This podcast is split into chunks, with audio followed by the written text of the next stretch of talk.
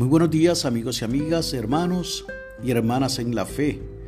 Hoy es lunes primero de mayo del año 2023 y este es el día que ha hecho el Señor. Y siendo día primero del mes, tírele un ojito al lado derecho inferior de su cristal del auto para ver que usted haya renovado su marbete nos puede ocurrir que se nos pase el tiempo, no nos damos cuenta, así que siempre le hago esa advertencia y recordatorio para que evite un boleto. La lectura del aposento alto para hoy nos llega desde Arizona en los Estados Unidos por el señor Doug Winger. Ha titulado la misma Sólido como una roca. Nos invita a que leamos de la primera carta de Pedro, capítulo 2, verso del 4 al 10, y nos regala en adición de la nueva versión internacional en Mateo, el verso 18 del capítulo 16. Jesús dijo, yo te digo que tú eres Pedro, y sobre esta piedra edificaré mi iglesia, y las puertas del reino de la muerte no prevalecerán contra ella. Y así nos dice este hermano desde Arizona. De niño me fascinaban las piedras. Caminaba por las áreas del desierto cercanas a mi hogar buscando piedras de todo tipo de tamaños y formas. Mi colección de piedras quedaba alineada en los bordes de las ventanas. Al sostener una en mi mano, imaginaba que podría haber sido formada en el pasado por el calor de un volcán producto de la presión de un mar. También intentaba imaginar cómo era que Dios había creado todas las cosas para que existiese la piedra que estaba sosteniendo.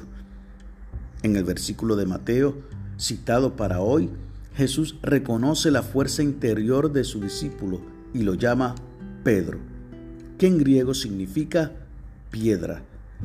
Aún una roca sólida tiene sus fallas, grietas e imperfecciones. A pesar de sus imperfecciones, Pedro siguió proclamando las buenas nuevas por doquier. ¿Y yo? se pregunta este hermano desde Arizona. Tengo más defectos e imperfecciones de lo que quisiese admitir. Sin embargo, me pregunto, ¿soy suficientemente sólido como una roca para constituirme en el pilar de amor y misericordia al que me ha llamado Jesús.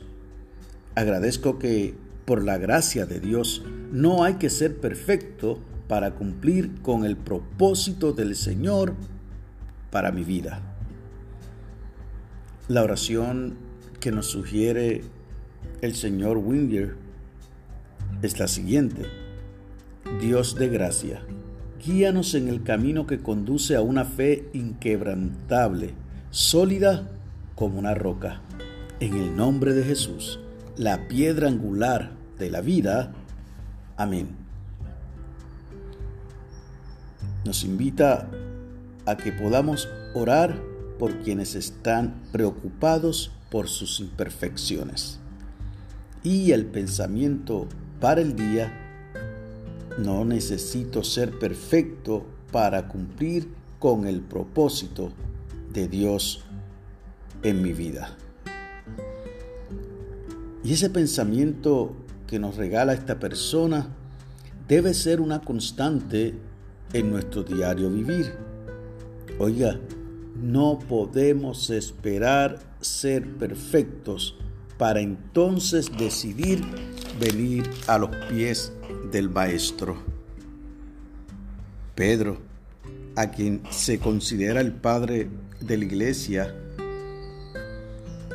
fue una persona de un carácter impulsivo. Sí, Pedro fue el que negó a Jesús. Claro, ese fue Pedro, el que también en un momento dudó de que Jesús podía permitirle caminar sobre las aguas. Ese es el Pedro del que estamos hablando hoy. Pero a pesar de sus imperfecciones, decidió proclamar las buenas nuevas de salvación por donde quiera que iba.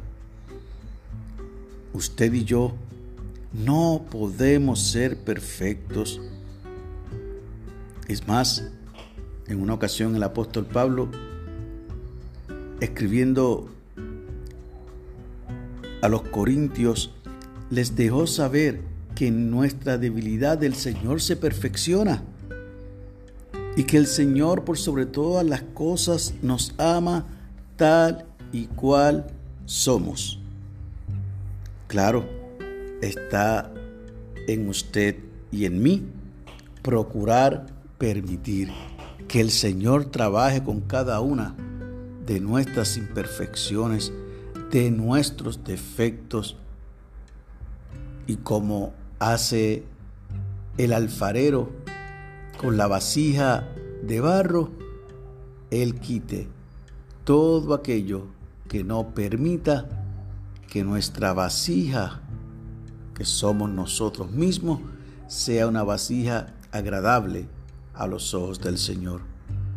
No agradable a los ojos de las personas, sino que seamos definitivamente vasijas útiles en las manos del Señor. Si tú quieres ser sólido como una roca, ríndete a los pies del Maestro, de manera que Él pueda definitivamente trabajar en nosotros y que por su gracia podamos cumplir su propósito en nosotros. Que Dios te bendiga, que haga resplandecer su rostro sobre ti y para con los tuyos tengas paz.